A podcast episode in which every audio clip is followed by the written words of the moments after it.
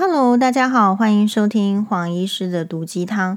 嗯、我们今天呢要来讨论一下大家比较关心的议题，就是你现在呢就是充斥着疫情严峻了的心情，因为大概到呃，据这个卫福部的这个最高指挥中心疫情流行这个指挥中心呢，他们是说，其实到月底的时候就是会破万。好，那现在就是说，我不知道，所以黄医师来分享一下自己的这个防疫的心情。第一个是说，说实在，这个新冠状疫情哦，一开始从这个中国开始冒出来，然后呃，向世界这个拓拓出去。好，当然中国一定会反对我这样子的说法，但是这个好像是就世界好像会这样怀疑你嘛，那你自己又没有呃很佐证，对吧？好，那所以我就我想说是这样，就是那个时候刚出来的时候，嗯、其实我就是有注意到这样的新闻，所以呃，我就是那时候就已经有买非常多口罩，哦，就是在大家还没有买口罩的时候，我们就买口罩，所以那个时候第一波的时候，真的大家心情很紧张，因为口罩是不够用的。哎，然后呢，你不知道这个好像一下子突然就是重症，然后就死很多，也都是肺炎，所以那个时候的心情压力其实比现在来得大得多了。嗯，然后嗯、所以那个时候其实大家都这个防疫做得很确实。可我觉得后来就是说，其实你觉得病病毒是变得怎么样呢？有变少吗？没有啊，但是它有可能变得不是。呃，因为我们的疫苗出来了，所以疫苗即便有，其实还是会有一些副作用。所以呢，呃，有疫苗的关系，所以好像重症率就听起来就是比较减少了，就比较类，比较像是走流感路线了。所以大家其实是在心情上，一则是放松，可是人哦，就是不能放松的。你看，放松的话，什么什么都没有做到确实，没有做确实的时候，你就会。就一定会再遇到挑战，我我认为这些都是老天爷安排的好好的。好，然后讲一句这个台湾人不爱听的话，但是我后来有时候看黄医师自己 YouTube 哈，用一些精华还是怎么样，天哪，黄医师还真的讲了蛮多让人家会很 shock 的话，但其实就是很真诚的分享。然后你要 shock 我也没办法。有时候我觉得人是这样子，人哦是不能够。一开始就是别人都中标的时候，然后你觉得你很厉害，就很摇摆耶。哦，台语可以吗？因为为什么呢？因为你要去想，所以我跟大家的心情我不知道一不一样，是因为我从头到尾都会觉得台湾呢，一开始好，并不是说我们真的防疫是比别人厉害，或是我们基因是比别人好，并不是这样子，只是。时候没有到而已，因为我们就是一个跟世界接轨的国家，我们并没有锁国，所以其实病毒就是来来去去、来来去去的。只是说，哎，我们并没有检测啊，啊，或者是说我们的检测是你有症状，比如发烧才有检测，那确实就是没，那时候就是没有那么多啊。但是我不觉得那时候就百分之百是没有，事实上比较有概念的一些。呃，专家他们是认为，现在世界各国是吧？你说表面上报起来疫情是到底是降低还是增加？事实上是被低估的，因为后来大家是跟这个病毒和平共存。和平共存的结果就是什么叫做和平共存？就是呃。没有要去检测，就是没有把这个呃医疗的量能啊，或者一些筛剂啊、PCR 的测验啊、检测啊、筛呃去去测这些病毒，所以看起来就是没有那么多的感觉。所以其实是这个社会、这个人类，他已经决定要往前进了，他要跟这个病毒，就是说反正那个啦哈。但我觉得这边还有个概念，就是说。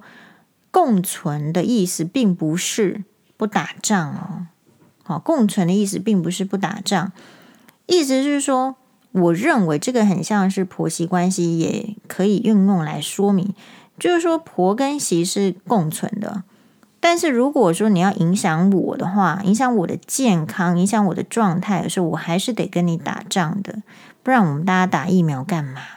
好，不然大家还要勤戴口罩、勤洗手、做消毒干嘛？就是这个共存的定义是什么？生态上的共存是不能失衡。如果你你跟一个不是跟你相容的生物体，或是精神，或是人类都好，你跟他，如果你变弱了，那这个共存的态势就一定会打破。所以，我觉得这个观念在可能媒体上啦，或者是大家比较没有想到，就你不能太紧张，但是你也不能太放松，就是说你不能说完全不防疫。好，所以叫做有防疫哦。这件概这个概念，希望大家可以再多做一点点。哦，我再说一次哦，不叫放弃防疫跟这个不防疫这件事情，不应该出现在台湾的社会。就是你还是要有防疫的意识。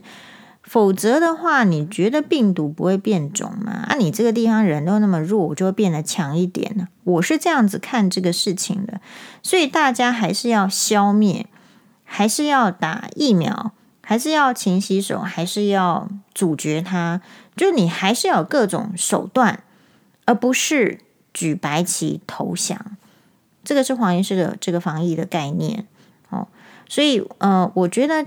当然啦，政府他因为要稳定民心啦，或者是说怎么样？我觉得他们透露的也许不是百分之百。好，就是说他因为民众的知识水准不到那边，我讲一个被人家做文章，或者是怎么样，其实也没有比较好的必要性。但事实上，事实上，呃，然后我们的，我觉得台湾还有一个比较严重的问题是，有时候你说出事实，你会被批评。嗯，我不知道别的国家会不会这样子，可台湾有这样的倾向。然后久而久之的话，你会听不到事实到底在哪里，你会怀疑这个，所以这个是一件很严重的事情。就是说，你可能你如果都还怀疑新闻台这个有所谓的以前传播媒体是不会被怀疑的，但是随着自媒体出现，网络这个文章的出现，其实它。分散了所谓的媒体的流量，然后也分散了这个媒体的代表性。可是偏偏这一些人没有人监督，然后也经不起检视的时候，就会产生一个对这个媒体言论啦，或者是网络的风向什么各种的产生了怀疑。这一种怀疑哦，这个不自觉的，其实也容易怀疑到政府去。当然，我认为政府是值得我们。挑战跟怀疑的，因为我们是监督的立场，所以，可是你要去，你就因为我们的时代在变，所以你会很容易因为不确定，所以你会很担忧。我相信很多不知道你有没有遇过绿病症的人，就是他很担忧哦，哦，那这个担忧并不是因为他的疾病严重，是他的。经验或者是概念，或者说他深入到他脑海里面的，他就很担忧这个病症，这个有一点棘手。所以面对病疫情的话，我自己的防疫的想法就是说，我不要举白旗投降，我认为还是要积极防疫。但是在积极防疫的过程中，其实政府要兼顾的就是人民的生计。那所以呢，你如果去想说，之前不是有一个。呃，网红还是艺人，还是他开健身房，他就说为什么健身房就规定打三剂这个疫苗才能够去健身房？那如果去这个餐厅的话，人吃饭人家就不用打三剂。那我心里是想说，那你要赚钱，你就要明讲啊，对吧？你喜欢赚钱，你想要赚钱，你要明讲。你明讲了之后，我们也就能够说，那那那些想要赚钱的人，要 应该要怎么样规范。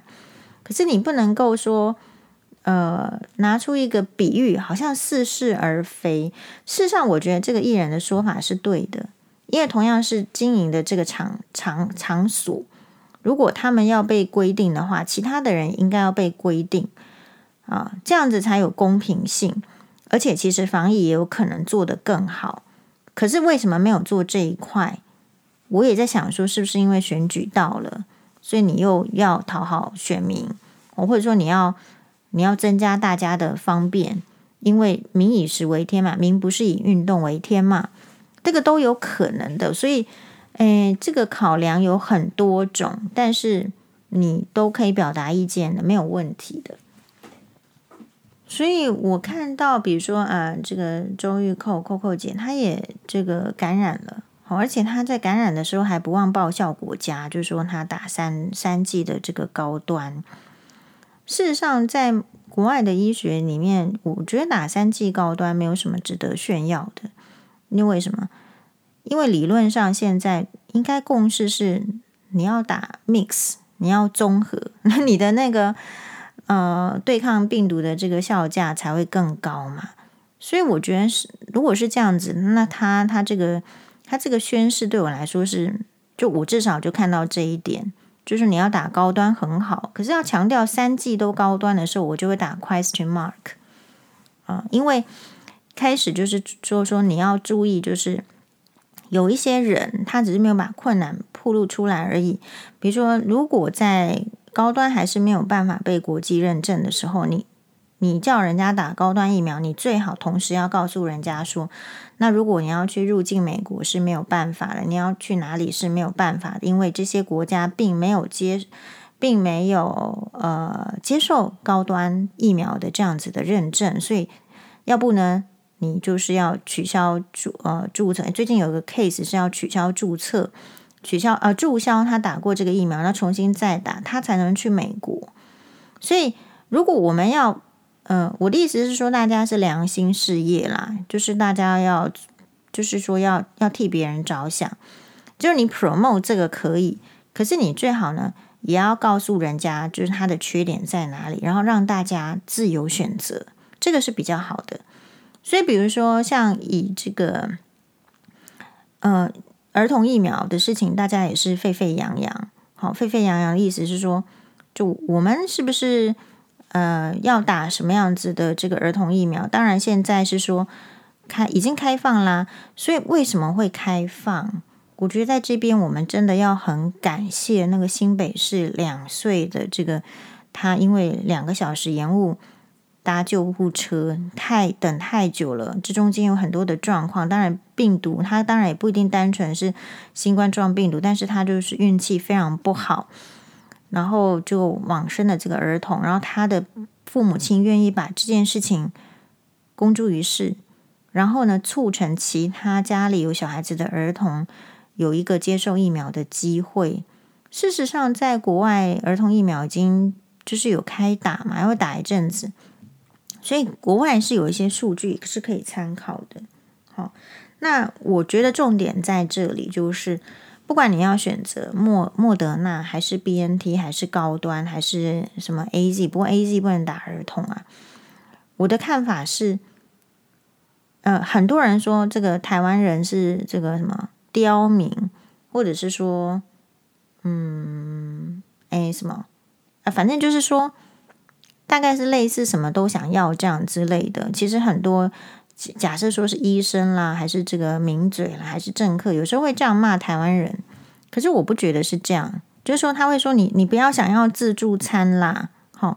但是事实上你要看哦，就是别的国家是除了中国，但中国我们本来就说他这个 他独裁嘛，我们觉得中国就不讨论了。其实你看很多国家是。他们都比较提供多样性的疫苗，让人民自由选择。所以，当你有选择的时候，就不用宣传，不用洗脑，就只要告诉你优缺点就好。因为什么叫做有选择？不是 only one。因为有选择的意思就是没有一个是最好的，都有优点，都有缺点。那你自己自己依照你的情形去选择，依照你的年纪，比如说像以莫德纳疫苗来讲，它就是一个。在年轻的族群上，比较容易有这个发生心肌炎的状况。哦，这个黄医师之前在前一集那一集，就是说这个两岁儿童的 case 的时候，也也就提醒过了，或者说，这我认为应该是大家都知道的知识，就是因为每一种疫苗它都不是唯一的天选疫苗，它都有优缺点，所以理论上我们就是应该要提，我们不是说这个台湾的人民是。什么刁民啊？我们就要自助餐，而是你的人民的种类就是这么多啊！你就是一个呃，有一个 age range，你就是有各种不同的状况。如果我们的国家的财力的允许是可以的话，本来就是要提供多种类，我的看法就是这样，你本来就是要提供多种类的疫苗，让人民选择，而不是说只有只有呃这个觉得高端是最好，或者是你只有觉得莫德纳是最好，或者是你觉得只有 BNT 是最好，可能对你来说是最好，可是对别人来说就不是。难道只有你可以生存下来，别人不应该生存下来吗？我认为人跟人之间的平等，基本上这一点要做到。所以我是反而是可以理解，就是呃，比如说像我学妹就不能理解。好，比如说我学妹是是外科医生，好，可是他自己还没有，目前还没有小孩，呃，然后他就说，这个这个。就是以这个儿童疫苗来讲，他就说，就为什么一定要这个 BNT？就莫德纳也可以呀。但他忘记了，就是说，那为什么没有让人家有选择的机会？我觉得重点在这里。好，所以其实人民要的是选择的机会。比如说啦，你叫这个女生嫁出去，你可以告诉她说，你只能嫁一个人吗？